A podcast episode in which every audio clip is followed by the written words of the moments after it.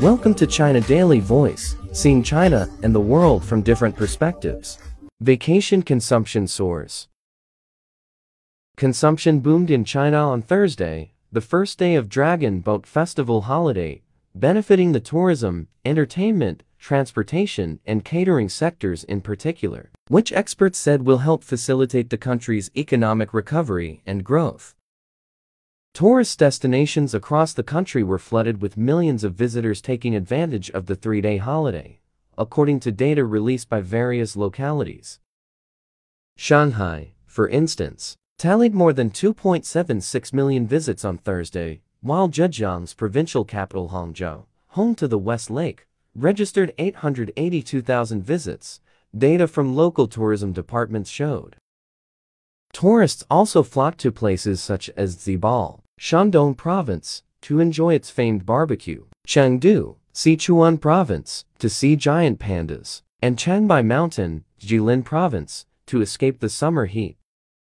Xu Hongcai, Deputy Director of the Economic Policy Committee at the China Association of Policy Sciences, said that the holiday travel spending spree is further evidence that the tourism sector is recovering after the country fine-tuned its COVID-19 response measures in January.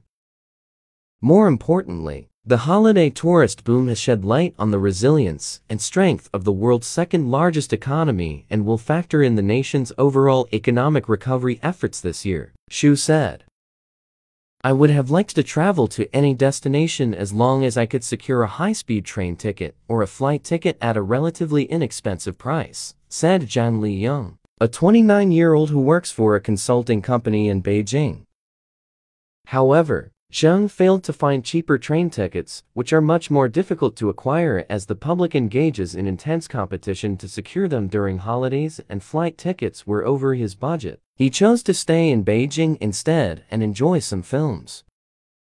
As a movie buff, homegrown films released during the Dragon Boat Festival did not let me down, especially the crime thriller Lost in the Stars, he said, adding that he also watched another Chinese movie, Love Never Ends, which tells the story of two lonely, impoverished elderly lovers at the end of their lives. According to movie data platform Maoyan, China's box office receipts from Thursday to Friday morning topped 400 million yuan's $55.7 million. Furthermore, people have shown a stronger willingness to dine out for gatherings during the holiday as evidenced by data released by the Ministry of Commerce. According to China UnionPay Merchant Services, food and beverage spending increased by more than 20% year on year in the past seven days.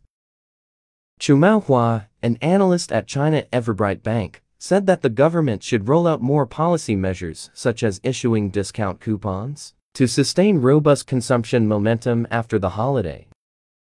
In the face of weakening external demand and sluggishness in the global economy, China needs to fully tap the potential of its domestic consumption to shore up its economic growth this year, he added.